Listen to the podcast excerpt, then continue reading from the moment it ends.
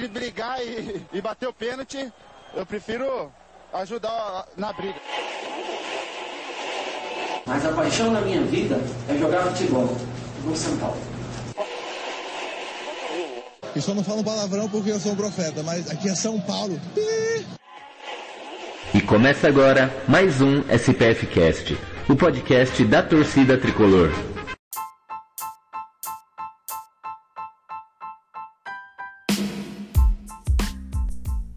Salve meus amigos tricolores, salve minhas amigas tricolores, Gustavo Canato na área para mais um Expressinho. É meus amigos, dessa vez expressinho para falar de vitória. E uma boa vitória do São Paulo. Finalmente, né, o São Paulo acabando com o fantasma da Série B. No Morumbi, vitória por 3 a 1 contra o fraco time do Juventude, que com a derrota foi para a zona de rebaixamento. Queria dizer que mais uma vez, pessoal, eu estava no estádio do Morumbi acompanhando a partida. Queria falar nada, mas eu sou bem pé quente, estava no jogo contra o Esporte, vitória por 2 a 0 e estava nesta gloriosa segunda-feira, vitória 3 a 1 contra o Juventude, foi muito bacana. É, novamente estar no Morumbi, mas dessa vez eu senti o Morumbi mais elétrico, mais enérgico, mais pulsante, a torcida cantando mais, vibrando mais. Acho que também tem a ver é, com o gol logo no comecinho. Mais de 40 mil torcedores tricolores numa segunda-feira fria de noite, com chances de chuva, né? Chegou a chover um, um pouquinho no, no Morumbi, ali no final do primeiro tempo, que obrigou muitas pessoas, assim como eu, a abrirem as suas capas de chuva, mas nada muito absurdo. A festa muito bacana da torcida e uma partida muito legal de se assistir, cara. Pelo menos do estádio, né? Eu tava no Morumbi, então não, não tenho muito os replays, a imagem é, fechada da câmera, enfim, do Premiere, mas assisti a partida, acompanhei os melhores momentos online, vi alguns números, alguns dados e estou aqui para fazer esse expressinho, essa análise Fechamento da 37 rodada do Campeonato Brasileiro, o São Paulo precisava de uma vitória para segurar os 48 pontos e aí já ficar tranquilíssimo para a última rodada, não correr é, perigo, enquanto o Juventude vinha para jogar a vida também no Morumbi. Juventude 43 pontos, já estava na zona de rebaixamento quando a partida estava para começar e precisava de pelo menos um empate para deixar a zona de rebaixamento e empurrar o Bahia é, novamente para o Z4. O Juventude com 43 pontos, então é, 17 colocado. E o Bahia, primeiro time fora da zona, também com 43 pontos, só que perde ali o, o, o Juventude no, na questão dos, do, das vitórias, né? O Bahia com 11 e o Juventude tem 10. Além do jogo do São Paulo, já vou até aproveitar, pessoal, falar dos jogos que teve na rodada. O Sport venceu a Chapecoense por 1 a 0 é, e além disso, o Atlético Goianiense venceu o Inter no Sul o Atlético Goianiense fazendo um, um bom final de temporada. O Cuiabá, que também estava lá embaixo, venceu o Fortaleza por 1 a 0 praticamente também garantido aí na, nos, na Série A do ano que vem. Santos venceu e se garantiu. E o Atlético Paranaense empatou com o Palmeiras e também se garantiu. É, o Cuiabá só não está 100% garantido por conta do número de vitórias, né? Tem o mesmo número de vitórias do Juventude. Mas enfim, pessoal, sem mais delongas, vamos a São Paulo e Juventude, 37ª rodada do Campeonato Brasileiro. O Rogério Ceni que foi obrigado a fazer é, uma alteração no time titular, uma notícia que de antemão já deixou a gente bem nervoso, né? É, eu estava indo a caminho do estádio quando eu fiquei sabendo da informação que o Gabriel Sara, é, o principal jogador do time nas últimas rodadas, estava fora por problema físico que ele teve na partida contra o Grêmio né? Acabei sendo pego de supetão, assim como grande parte da torcida tricolor. Só que o que eu imaginava antes da, do anúncio da escalação. É, o São Paulo vinha jogando num 4-1-3-2 com o Sara aberto de um lado, o Igor Gomes centralizado e o Marquinhos, né, vinha, enfim, atuando, revezando com o Vitor Bueno, mas mais o Marquinhos pelo lado de campo, com ali Caleri e o Rigoni no ataque. Para mim, a solução mais fácil do Rogério ter seria tirar o Gabriel Sara, né? Tá, tava fora mesmo, e colocar um meio-campista mais defensivo. Poderia ser o Lisieiro, poderia ser o Gabriel Neves, fazer um 4-4-2 com o Igor Gomes de um lado, o Marquinhos do outro, o Rigoni se movimentando mais, o Caleri mais centralizado, um time um pouco mais pés no chão, digamos assim. E o time até entrou ali num, num 4-4-2, numa alteração ali, uma variação para um 4-2-3-1, mas com o Luciano de titular. Isso me pegou muito de surpresa quando eu vi a escalação. É, então, assim, trazendo a equipe titular do São Paulo, Volpe no gol, Igor Vinícius na lateral direita, Reinaldo na lateral esquerda, Arboleda Miranda na defesa, no meio de zaga, o meio-campo ali num 4-4-2 com o Lisieiro entrando como titular, é, como primeiro homem de meio-campo, e o Nestor como segundo homem de meio-campo, com o Igor Gomes aberto de um lado, o Rigoni aberto do outro, Luciano e Caleri na frente, mas fazendo algumas variações, porque às vezes o Rigoni caía para a esquerda, o Igor Gomes centralizava e o Luciano ia para a direita, então tinha essas variações interessantes. Assim começou a partida, assim foi o São Paulo contra o Juventude. O Juventude, é, enfim, com um time modesto, mas que vinha de bons resultados com o Jair Ventura, mais conhecido como Jair Adventure. E o São Paulo começou o jogo, pessoal, da forma com que a gente sempre pede, né? Com muita vibração, com muita gana, com muito sangue, os jogadores dando a vida dentro de campo, tanto que o Luciano tomou cartão no primeiro lance da partida, dando um carrinho desnecessário no, na linha lateral poderia ter até sido advertido, sei lá, às vezes ele, ele é robot ainda mais e poderia ser expulso, mas tomou um cartão amarelo. Toma cuidado aí, Luciano, a gente ficou preocupado ali na arquibancada, na arquibancada que desde o início cantou e vibrou bastante. E, e logo de cara o São Paulo fazendo uma blitz, jogada pelo lado esquerdo, cruzamento do Reinaldo, a bola passa por todo mundo. O Igor Vinícius deu um tapa de chaleira pro Rigoni na ponta direita. O Rigoni domina fintando de letra para a perna direita e cruza aquele cruzamento venenoso dele no primeiro pau na cabeça do homem, do Luciano. Aos 5 minutos, São Paulo abriu o placar, já encaminhando o resultado para a festa da torcida. O Luciano saiu comemorando, é, todo mundo em cima dele. Foi uma, uma tremenda festa, foi muito bacana. O gol logo cedo, algo que, que não vem acontecendo, né? Eu só lembro do gol contra o Corinthians cedo, no mais não, não me recordava de gol cedo. E é, começou a partir desse jeito, né? Elétrico, enérgico, com o Igor Gomes se movimentando bastante pelo lado esquerdo e ele tendo uma, uma importância tática muito, muito valorosa, assim, de, de se valorizar, porque o Igor Gomes vinha jogando centralizado com o Rogério nas últimas partidas, mas a gente já sabe, eu já falei aqui diversas vezes. Ele como como camisa 10, como protagonista, não dá, cara, não, não é característica dele. Ele é um bom coadjuvante. E ele jogando aberto pelo lado, ele ajuda muito o Reinaldo. E ele fez muito isso na partida, correndo o jogo inteiro, dando carrinho. É, a mesma coisa vale o Rodrigo Nestor ajudando muito na marcação. O Luciano e o Rigoni se dedicando bastante também.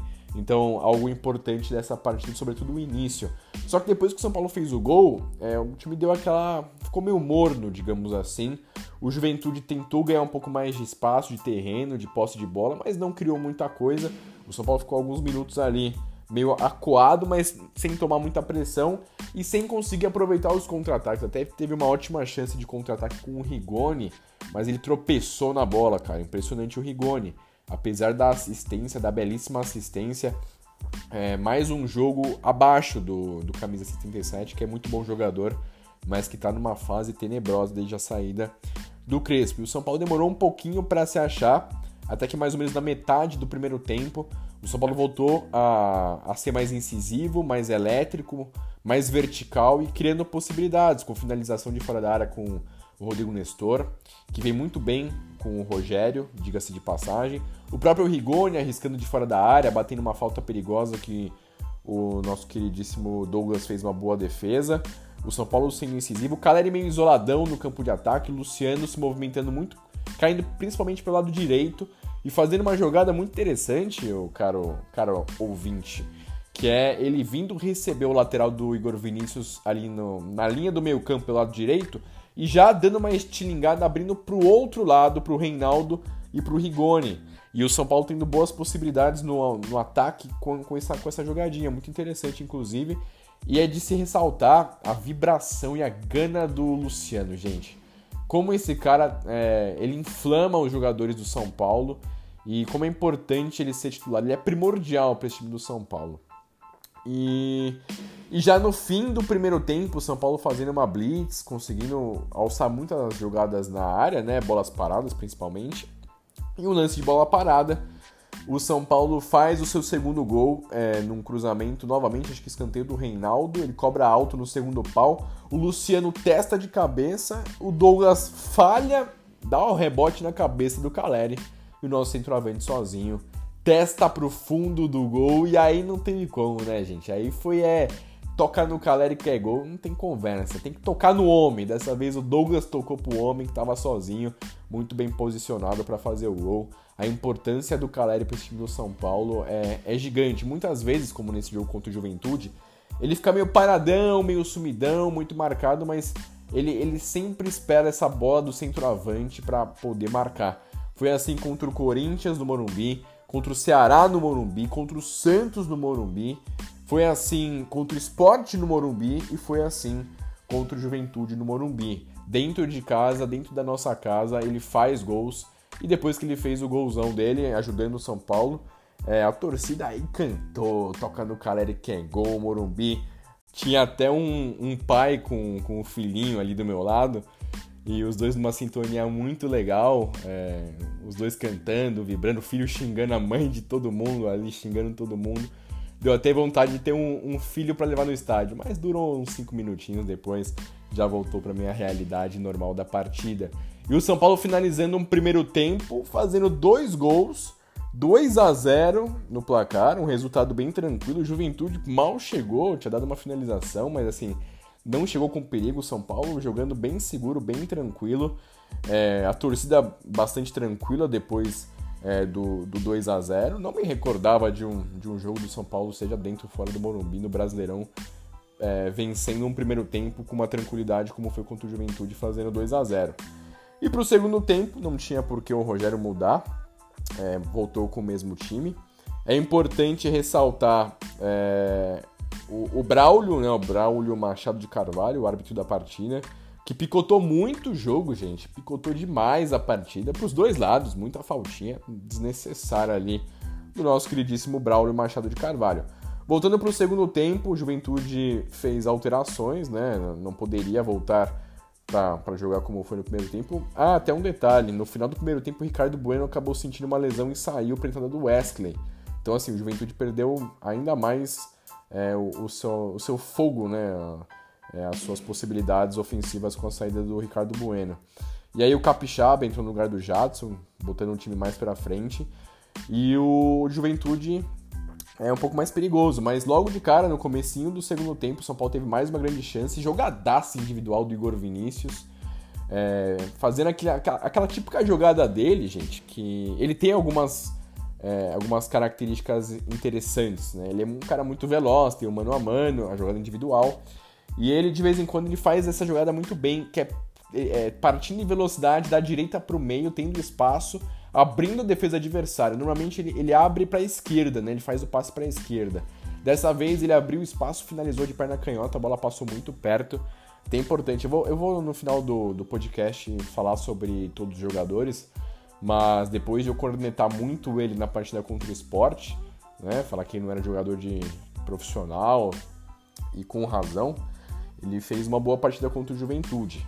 Né? Ainda é um, é um adversário mais fraco, mas foi uma partida muito boa, muito segura dele defensivamente. Ganhou praticamente todos os duelos defensivos, desarmou, ajudou na parte ofensiva. Ele só tem aquele problema bizonho que é um lateral que não sabe cruzar. Mas enfim, voltando à partida, é um jogo um pouco mais meio a meio no começo do segundo tempo. São Paulo tendo possibilidades no contra-ataque, mas não aproveitando seja com o Rigoni, seja com o Luciano, inclusive o Luciano que, pô, tecnicamente ótimo jogador, corre, dá o sangue, faz gol, finaliza muito bem, mas o Luciano tava meio pesado nessa partida, né? No segundo tempo eu senti ele jogando um pouco mais aberto pelo lado direito, mas ele não conseguiu ajudar o São Paulo em contra-ataques, por exemplo, ou em jogadas de velocidade, mas enfim, é a característica do cara, voltando de lesão também, não tem como exigir tanto do Luciano.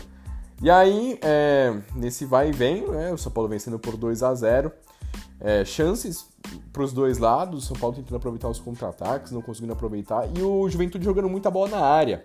E até então, tanto o Arboleda contra o Miranda ganhando todas as jogadas aéreas, os dois muito bem, é, muito bem mesmo nas bolas alçadas na área, até porque o Juventude estava sem um centroavante de ofício. E, e, o São Paulo bem, tirando todas, mandando muito bem. Defensivamente, né, o Rigoni voltando bastante para marcar. É, o, o, Igor Gomes, como eu falei anteriormente, voltando muito para marcar, auxiliando bastante na, na bola defensiva. Mas aí, ali aos 17 minutos do, do segundo tempo, numa bola invertida do lado esquerdo para o lado direito, até lembrou um pouco o primeiro gol do São Paulo. O Michel Macedo dominou muito bem contra a marcação do Igor Gomes, jogou para a linha de fundo, cruzou a bola, a bola triscou na chuteira do Igor Gomes, tocou no chão e tirou o Miranda da jogada. Aí o sorriso, né, o grande sorriso que tirou o sorriso do rosto do, do torcedor São Paulo por alguns minutos. É, acabou botando para o fundo do gol, primeira grande chance do Juventude. Foi o único momento da partida que, que causou uma insegurança ali, digamos assim, na torcida São Paulina. Foi esse gol do sorriso aos 17 minutos. Mas durou pouco, gente, porque cinco minutos depois, cara, num, num lançamento primoroso do Miranda, a la Beckenbauer, né? Como ele já havia dado é, lá contra o, o Racing em Avejaneda, na Libertadores um, putz, um, fez um cruzamento, um levantamento para a grande área. O Rafael Foster moscou, o zagueirão do Juventude. E o Luciano chegou meio chutando de primeira, meio na sorte, meio na cagada. E, e a bola acabou batendo na trave, tocando na trave e, e entrando. Cara, quando a bola tocou na trave, a gente lá na, na torcida, pô, será que vai? Será que vai? E acabou entrando. É, sorte, né? O São Paulo precisava de um pouco de sorte também e teve nesse gol do Luciano. Levantamento incrível, assistência do Miranda e o gol do Luciano. Aí o 3 a 1 já deixou a partida bem tranquila, né? Tranquilíssima. Aí o Juventude jogando bola na área, o São Paulo mantendo um pouco mais a posse. Não, o ponto negativo do São Paulo foi o Lisieiro, que estava no modo tiriça. Muito toquinho de ladinho, muito mole, muito morno, permitindo alguns contra-ataques do Juventude. Mas no mais, os jogadores do São Paulo foram muito bem, muito bem mesmo. Não tem muito do que falar dos atletas tricolores. Foi uma boa partida. Depois o São Paulo administrou o resultado, até teve uma outra chance. E aos poucos o Rogério foi fazendo alterações também, é, o que também seria importantíssimo. E foi importante, na verdade, né? O, o Jair Ventura fez mudanças que não alterou muito a, né, o preço do dólar. E o Rogério foi mudando, então assim, ele primeiro ele tira o, o, Lisieiro que estava morto e pôs o Gabriel Neves. Uma boa alteração, acho que o Gabriel Neves até seria mais interessante, é um cara mais forte fisicamente, corre mais. Só que acabou que ele entrou meio que na tiriça do, do Lisieiro ali, pegou um pouco da tiriça do Lisieiro. Ele que normalmente entra bem nas partidas no segundo tempo, ele tava meio morno assim, deu umas vaciladinhas. É, um pouco mais pra frente, aos 32 ele põe o Marquinhos no Luciano, Marquinhos dando velocidade, fazendo uma fumaça pelo lado direito, né? Importante ressaltar. Normalmente ele joga pelo lado esquerdo, ele entrou bem pelo lado direito. Aí, é, mais pra frente, o Rogério fez três alterações, faltando sete minutinhos pro fim da partida, né? Os 38 do segundo tempo. Ele põe o Benítez no Reinaldo, o Léo no Caleri e o Juan no Rigoni. Ele tira os três atacantes, os três que não me lembrava dos, dois, dos três jogando juntos né? Mas os três tecnicamente são muito bons acima da média e são os protagonistas desse time do São Paulo. Os protagonistas do São Paulo não podem ser os moleques, precisam ser esses caras que entraram hoje e fizeram gols, deram assistência, enfim. Os três saíram, o Rogério pôs o Juan, importante, né? Ver o, Rogério pondo o Juan, moleque da base, centroavante, ganhando a vaga do Pablo, né? O Pablo voltou a ser relacionado, o, o Éder estava fora. E ele sendo essa segunda opção para centroavante. Eu acho que ele ainda é muito novo para ser o primeiro reserva. Apesar que o São Paulo costuma jogar com dois atacantes que se revezam, mas é, acho que o Juan ainda é muito novo para ser o, o, primeiro reserva do Caleri. Mas enfim, importante ter ele, um bom, um bom jovem jogador no elenco para ganhar mais minutos. O Marquinhos entrou, como eu falei, dando um, um calorzinho na partida. E o Léo entrando, ali na vaga do Reinaldo. E já se prepara, amigo torcedor, porque pro ano que vem vai ter muito disso, cara. Muito disso. O Léo sempre entrando no segundo tempo, pro São Paulo segurar o resultado. Até porque o Reinaldo fisicamente, meu Deus, no final da partida, aliás, no meio do segundo tempo, tinha torcedor já pedindo pra ele pegar o, o metrô para voltar para marcar, porque tava tenso. Então o Léo vai costumar vai entrar, né? A gente tem que se acostumar até para segurar essa bola mais defensiva. E foi isso, pessoal. São Paulo venceu por 3 a 1 uma bela vitória, um jogo muito divertido de se acompanhar no Morumbi. Depois da partida eu comi o meu glorioso pernilzão depois de muito tempo. O São Paulo que com a vitória chega à 13 terceira colocação, é, com 48 pontos. Na última rodada enfrenta o América Mineiro. Né? O São Paulo vencendo o América, termina na frente do América. E tem muitos times o Atlético Goianiense tem 50 pontos, igual o Ceará. O Santos foi para 49 com a vitória contra o Flamengo. O Inter com a derrota foi para 48. E uma vitória do São Paulo na quinta-feira contra o América Mineiro. Acho que até garante o São Paulo na, na parte de cima da tabela pela primeira, pela primeira vez no Brasileirão. Mas, se eu não me engano, os, os primeiros seis vão. É, aliás, os primeiros seis não, os primeiros sete vão diretamente para Libertadores, né? É, na verdade, quem está garantido é o Atlético Paranaense, que não vai pegar essas boas posições. Atlético Mineiro, Flamengo, Palmeiras, Corinthians e Fortaleza. Né, esses vão diretamente. Eu acho que. Ah, então. Os seis primeiros vão direto. Desculpa a confusão, pessoal. Mas eu tô vendo aqui a tabelinha enquanto eu falo com vocês. Os seis primeiros vão para a fase de grupos diretamente. Provavelmente Atlético Mineiro, Flamengo, Palmeiras, Corinthians, Fortaleza e Bragantino. O Atlético Paranaense está com vaga garantida e você tem duas vagas para pré, que seriam até o oitavo lugar hoje. Dificilmente São Paulo vai pegar o oitavo lugar, só se muita coisa precisa acontecer para São Paulo pegar o oitavo lugar. E como eu falei para vocês no expressinho passado, eu prefiro que o São Paulo fique em zona de sul-americana, é um time que vai precisar ser refeito, uma nova montagem de elenco, os jogadores vão sair, vão chegar, o Rogério vai precisar moldar o seu trabalho novamente, não do zero, mas enfim, iniciar novamente um trabalho, então se arriscar pegar uma pré-libertadores para ser eliminado logo de cara, para ser chacota, para mim não, não valeria muito a pena. E e falando sobre os jogadores, né, pessoal? Dando a minha nota aqui para os atletas.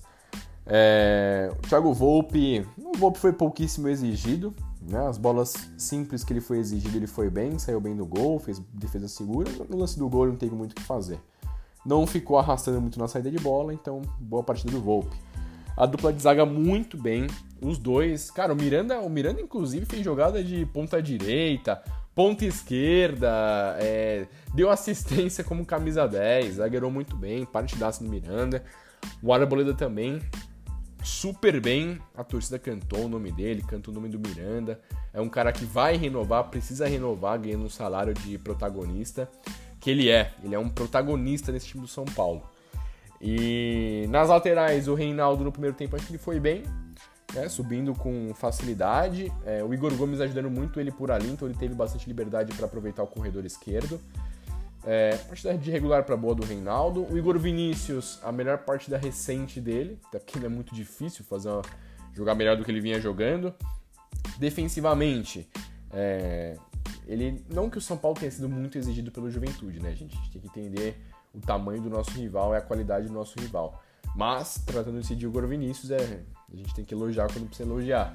Ele foi bem defensivamente, muito ligado no 220, acertando os desarmes, recuperando muitas bolas, chegando com facilidade à linha de fundo. Quando o Rigoni caía por ali, muitas vezes o Rigoni centralizava e abria o corredor para o Igor Vinícius chegar na linha de fundo, mas ele sempre cruzando muito mal. E se ele quer ser o lateral titular do São Paulo próxima temporada, além de estar tá elétrico, além de estar tá dando bote certo, estar tá marcando bastante, ele vai precisar acertar os cruzamentos, porque lateral de time grande, o mínimo é, é saber acertar um cruzamento. Ele participou do, do lance do primeiro gol, dando tapa de, de chaleira ali pro, pro Rigoni. E fez uma boa partida. Teve aquele lance no segundo tempo que eu falei, que ele foi, pô, jogadaço, finalizou, quase fez um golaço. Boa partida do Igor. No meio-campo, o único jogador que na verdade não foi bem do São Paulo, dos, dos 11 titulares, foi o Lisieiro. É ele para mim, faz a melhor temporada dele como jogador do São Paulo. Né? Seja como segundo volante na época do Crespo, nos jogos que ele fez como primeiro homem com o Rogério, ele foi campeão paulista sendo titular. Eu acho que não teve lesões, fisicamente bem, virou um jogador mais combativo, que desarma, que arma.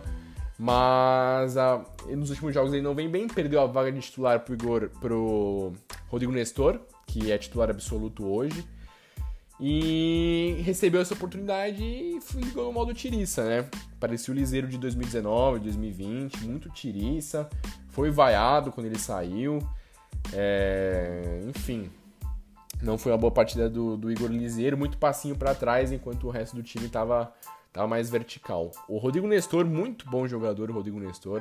Muita qualidade no passe curto, passe longo, sempre joga de cabeça erguida. Ganhou a vaga de primeiro homem, né, quando o Sara vinha jogando, né, antes desse, dessa partida, dando sempre jogando de cabeça erguida e com passes verticais, quebrando linha de marcação, ajudando o São Paulo a criar. E hoje com um pouco mais de liberdade, auxiliando na parte criativa. Foi uma boa partida do, do Rodrigo Nestor.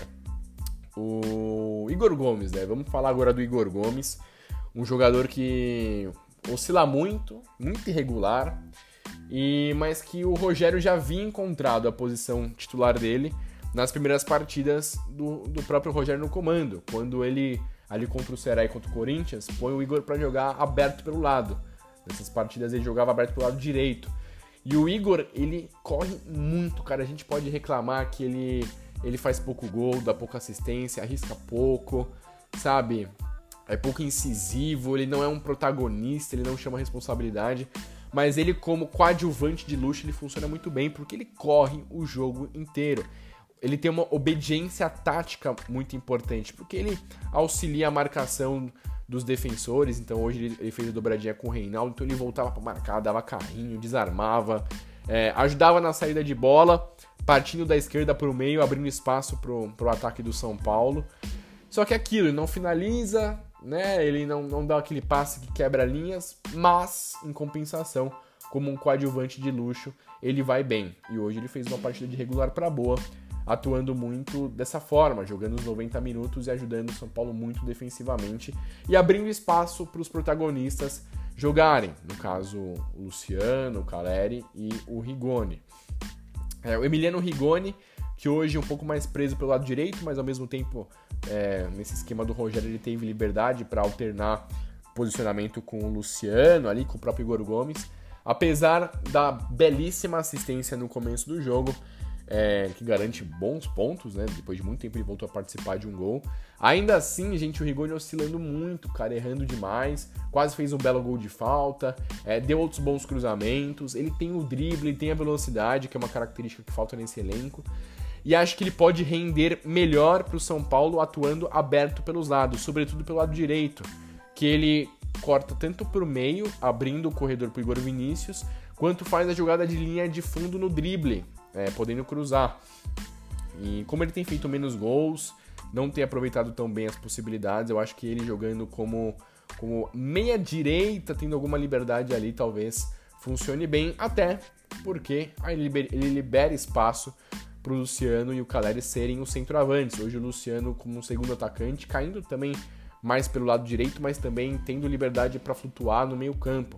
E o Luciano brigou, correu, deu carrinho, fez dois gols, chutou pro gol, fez tabela, reclamou de passe errado, é, brigou, enfim, tomou cartão amarelo.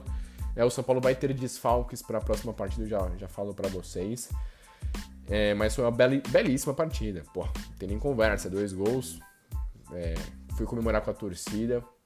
Não tem conversa, belíssima partida do Luciano. E o Caleri, que hoje um pouco mais apagado, mas ele dá o sangue, ele dá a vida, ele gera muito jogo, ele faz o pivô, às vezes ele tropeça na bola, escorrega sozinho, mas o importante ele faz, que é ter um bom posicionamento é, dentro da área e fazer os seus gols, como eu falei anteriormente. Ele tem feito gols no Morumbi que tem ajudado o São Paulo muito nesse final de temporada. Gol de empate contra. É contra o Ceará que ele fez gol isso? Contra o Ceará. Gol de empate contra o Santos, que gerou ponto. Gol da vitória contra o Corinthians. Primeiro gol da vitória contra o Sport. E agora esse segundo gol. Então, importantíssimo Jonathan Caleri, titularíssimo. São Paulo há muitos anos não tinha um centroavante, centroavante de verdade, como é o Johnny Caleri, pessoal. Então, essa basicamente é a participação do São Paulo é, no Campeonato Brasileiro. É, ao final da partida, a torcida que apoiou o tempo inteiro, a torcida que, cara, cantou, que, enfim, deu um espetáculo no Morumbi, vaiou é, os jogadores, time sem vergonha, né, pela, pela questão é, pela questão dos resultados do Campeonato Brasileiro. Até vendo aqui as informações, o Ceni diz que não tem planos para 2022, meio que deixando aberto a, a participação dele para ano que vem. Para mim, apesar da cagada que ele fez no Rio Grande do Sul contra o Grêmio, se a gente for analisar os últimos cinco jogos, o São Paulo jogou bem contra o Palmeiras, mereceu a vitória, poderia golear. Jogou bem contra o Atlético Paranaense no Morumbi, mereceu a vitória, acabou empatando. Fez uma boa partida contra o esporte, mereceu a vitória. E aí, a partida calamitosa, total em cima dele, é, os erros dele na partida contra o, o Grêmio. E novamente uma bela partida contra o Juventude. É, e, e, feliz, cara, feliz, foi muito feliz, fiquei muito feliz com a partida. É, me emocionei muito após após o primeiro gol do São Paulo, cara. É, me emocionei de verdade, assim, um, pô, uma sinergia do Morumbi espetacular. E foi uma grande vitória. É, me despedi do Morumbi em grande estilo, com muita comemoração, com muita cantoria. Fiquei rouco, comi o pernilzão, cheguei cedo, peguei um lugar bacana, cantei bastante, vibrei bastante. E para você, amigo torcedor, quando você tiver essa oportunidade, quando você quiser ou puder voltar ao Morumbi, faça isso, porque por mais que o nosso time deixe a gente irritado, incomodado e puto da vida, é, é cara, ainda assim, pra gente é, é muito bom. Pro jogo contra o América Mineiro, para a última rodada do Campeonato Brasileiro na quinta-feira, o São Paulo não conta com o Lisieiro, né? Um, um reforço. E Arboleda e Luciano também estarão fora, tomaram um cartão amarelo, então o São Paulo vai ter esses desfalques. Não sei se o Sara volta para o jogo contra o América, mas é, o Rigoni deve voltar a fazer essa função de segundo atacante. E aí talvez o Marquinhos ganhe a vaga, vaga como titular e o Léo entre na vaga do Arboleda. Pessoal, eu vou fazer um expressinho na semana que vem. É, ainda tem um expressinho pro jogo contra o América Mineiro. Quero fazer um expressinho na semana que vem falando sobre é, o elenco do São Paulo, quais seriam as minhas opiniões, quem eu tiraria, quem emprestaria, quem eu venderia e quais são as posições carentes na minha opinião. E fazendo uma reflexão sobre essa temporada de altos e baixos. De 2021, pessoal, eu falei demais. O São Paulo venceu por 3 a 1 Primeiro gol, gol de cabeça, um testaraço do Luciano é, pro fundo do gol, assistência do Rigoni. O segundo gol, cabeçada do Luciano o Douglas afastou mal e o Caleri de testa legal, de cuca legal, como diria o Teo José, pro fundo do gol. E o Luciano fechando o placar 3 numa assistência a la Beckenbauer do nosso querido Miranda. Pessoal, agradeço a todos pela presença, pela audiência. Eu sou o Gustavo Blanques Canato, você me, me encontra nas redes sociais. No Instagram, se você, dependendo de quando você assistir, você ouvir esse podcast, você pode ir lá no meu perfil, Gustavo Dirani Canato, que vai estar tá ali um stories do o Toca no Caleri que é gol. Tamo junto, valeu e tchau, tchau, pessoal.